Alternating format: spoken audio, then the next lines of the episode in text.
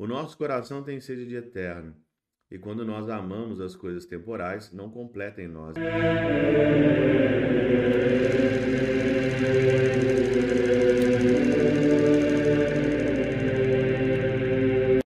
Em nome do Pai, do Filho e do Espírito Santo. Amém.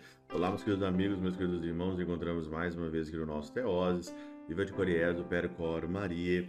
Nesse dia 29 de outubro de 2023, nós estamos aqui então hoje, nesse domingo, no nosso trigésimo domingo do tempo comum. E o nosso evangelho de hoje é de Mateus, capítulo 22, versículo de 34 a 40. E é claro que o evangelho de hoje ele fala sobre o amor, sobre amar a Deus, né? Os mestres da lei então perguntaram ali para o Senhor, né, qual que é o maior mandamento da lei. E Jesus então responde assim, de uma maneira muito clara para nós, né? Amarás o Senhor teu Deus de todo o teu coração, com toda a tua alma e com todo o teu espírito. Este é o maior e o primeiro mandamento. O segundo mandamento é semelhante a esse, que resume todos os mandamentos da lei, né? Amarás o teu próximo como a ti mesmo, Levítico 19, 18. Destes dois mandamentos depende toda a lei e os profetas. Destes dois mandamentos depende toda a lei e todo o profeta. Aqui, Jesus, ele resume todo o nosso proceder e o que nós temos que fazer aqui nessa terra. Então, Tá mais que claro aqui, né? Não precisa é, devagar muito, não. Nós estamos aqui neste mundo para amar, né? E tudo depende disso, tudo, tudo, tudo mesmo depende disso.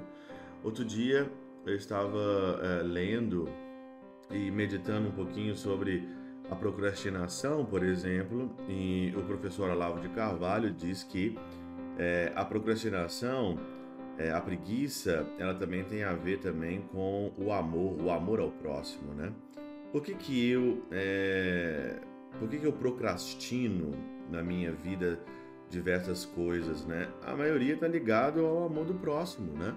Ligado ao amor. Eu faço coisas aqui porque eu amo, que eu preciso amar. Então eu amo, então eu faço as coisas no tempo certo, eu dedico sem esperar nada em troca. Então a procrastinação ela está muito envolvida também nisso. É claro que tem vários cursos na internet, gente falando sobre procrastinação, sobre isso, sobre aquilo. Não, mas a procrastinação ela está ligada mesmo no amor, no amor ao, ao outro, no amor ao próximo, no amor ao Senhor, até a vida de oração mesmo.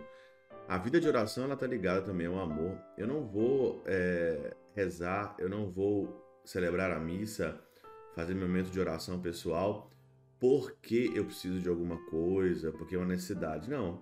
A única necessidade que eu tenho é a necessidade de amar. E o pseudo Crisóstomo, aqui na Catena Áurea, ele fala aqui o seguinte, né? Amarás diz não temerás. A palavra que o Senhor usou aqui é amar, não temer, não temerás. Porque amar é mais do que temer.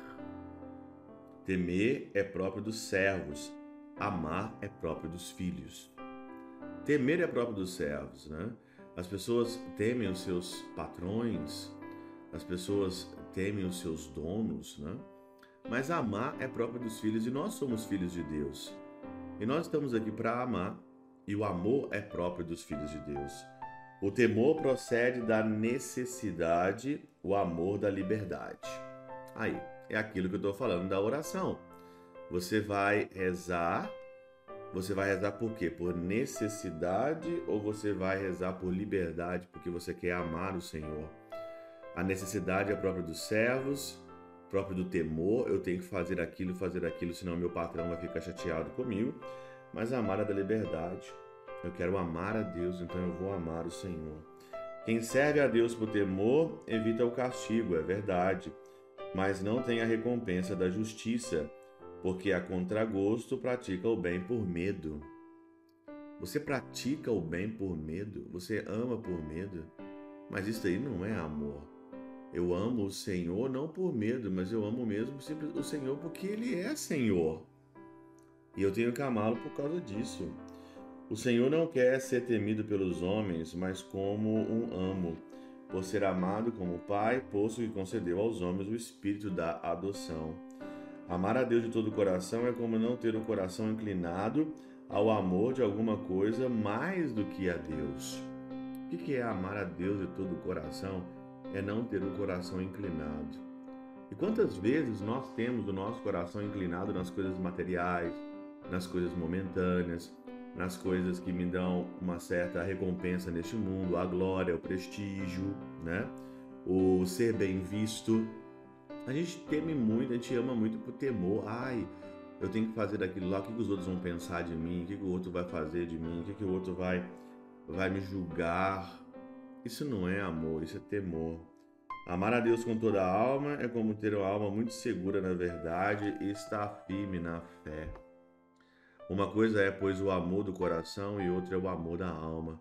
O amor do coração é, de certo modo, carnal, de sorte que também amamos a Deus de uma maneira carnal, o que não podemos fazer sem nos abstermos do amor das coisas terrenas. Portanto, o amor do coração se sente com o coração.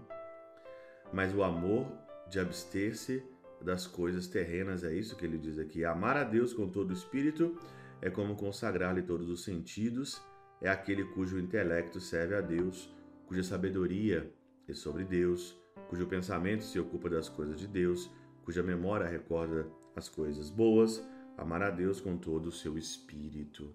Então, a nossa função aqui nesta vida, neste mundo, é amar a Deus de todo o coração, não deixar o meu coração se inclinar para nenhum lado, a não ser a Deus. Amar a Deus com toda a alma é amar a Deus com a verdade da fé, com a verdade sobrenatural, com a minha alma, sabendo que eu vim de Deus e para lá também eu voltarei. E amar com todo o espírito é amar com todos os sentidos. É pensar em Deus, agir em Deus, ter a sabedoria de Deus, se ocupar das coisas de Deus, usar minha memória para Deus. É isso a nossa função. E a pergunta hoje do Evangelho é: será que nós estamos fazendo isso? Será como é que você ama a Deus? Ama a Deus de todo o coração, toda a alma, com todo o espírito? Ou você ainda tem outros amores? Ou você ama as coisas passageiras e esquece que você está destinado a amar aquilo que é eterno? O nosso coração tem sede de eterno. E quando nós amamos as coisas temporais, não completa em nós. E aí também começa todos os vícios, começa toda a depressão, toda a tristeza, toda a insatisfação de uma geração porque não ama aquilo que é certo. Pela intercessão de São Charbel de Mangluf, São Padre Pio de Peltrautina, Santa Teresinha, do Menino Jesus e o Doce Coração de Maria, Deus Todo-Poderoso vos abençoe, Pai, Filho e Espírito Santo, Deus sobre vós e convosco permaneça para sempre. Amém.